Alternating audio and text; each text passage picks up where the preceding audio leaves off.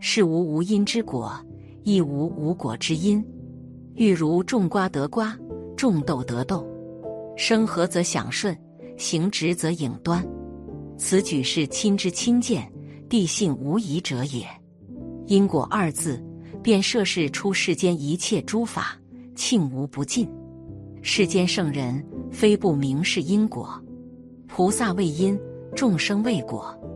菩萨恐遭恶果，欲先断除恶因，由是罪障消灭，功德圆满，直至成佛而后已。因果轮回的实例，其实在我们身边也常有发生。成龙年轻时候造成的业障，导致如今的重病缠身。高僧表示都是报应，到底怎么回事？一起来看。被媒体曝光的成龙。与吴绮莉有了孩子吴卓林，成龙迫不得已在记者招待会上说，他犯了一个全天下男人都会犯的错误，但直到现在他都不认独生女。吴卓林没有家庭温暖，经常被人欺负，没有得到过父亲成龙的一点点关爱和金钱上的支持，经常流落街头，甚至靠乞讨和社区援助为生。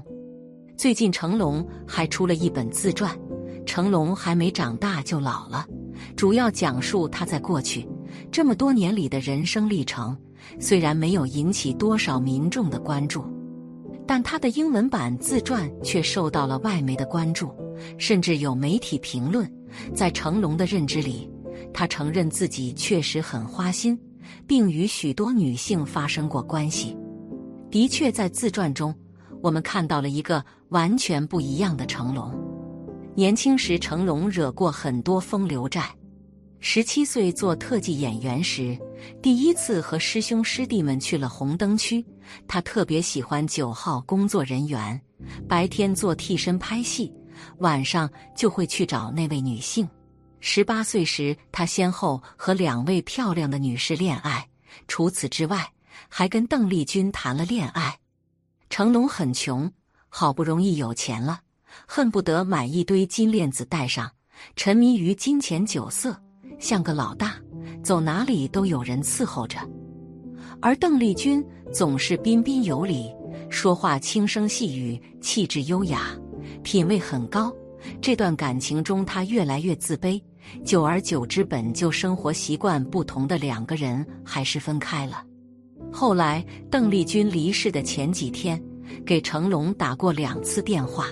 当时成龙太忙，没有接听回电。得知邓丽君离世，又给自己曾打过电话，心中充满了遗憾和懊恼。从那以后，只要谁说让他回电，他都会马上打过去。或许从那时起，忏悔的种子就已经种在成龙的心里了。现任太太林凤娇是成龙众多女友中的一个。当时林凤娇也是当红明星，不差钱。两人在一起后，林凤娇放弃了自己的事业。过一段时间后，她便因为怀孕做起了全职太太。但是林凤娇从怀孕到生产，成龙一次都没去看她。他忙着拍戏筹备离婚，盘算着把钱转到瑞士银行。离婚后一分不给林凤娇，而且两人的儿子房祖名年纪很小，犯了错就会遭成龙的训斥。作为丈夫、父亲，成龙很失败，但在事业上非常成功，从一个毛头小子变成如今拥有亿万资产的功夫巨星。为电影效果，他非常的敬业。为了拍摄电影，导致自身数次骨折。最终，他成功了，成为享誉世界的功夫巨星。他获得奥斯卡终生成就奖，并把中国功夫推向了世界。成龙在拍电影中遇到了佛法，他开始投身慈善事业，捐款数亿元。成龙事业很成功，但生活一塌糊涂。对女儿生而不认，对儿子生而不养，对情人他毫无担当，对妻子自私冷酷。如今，儿子房祖名因为犯法还被判刑，虽然已被放出，但形象早已一落千丈。女儿吴卓林频频抑郁发疯，在媒体上闹得沸沸扬扬。多年来成龙犯下的恶果，让他遭到了因果的反噬，如今一身的病痛。金光明经说，即使是千劫所造的极重恶业，若能如理如法、诚心忏悔，也能一念消除业障，获得清净。佛说浪子回头金不换，佛度有缘出苦海。能及时忏悔行善，也是一种修福报的方法。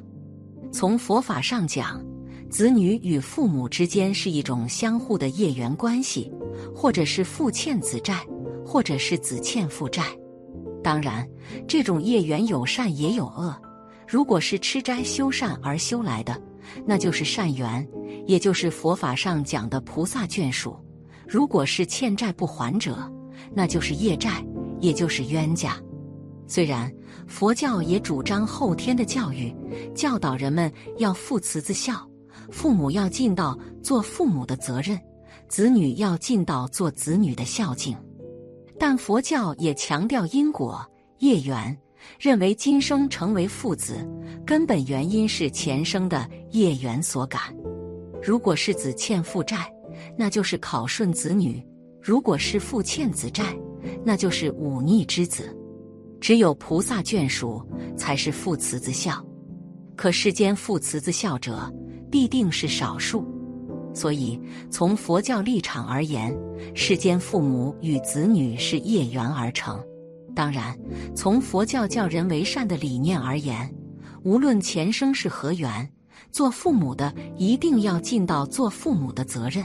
教育子女成为一个对社会有用的人，教导子女成为一个对社会、家庭、自己负责任的人，教导子女为人处事的正确理念。做子女的也要知道报父母养育之恩，报国家众生的生存之恩。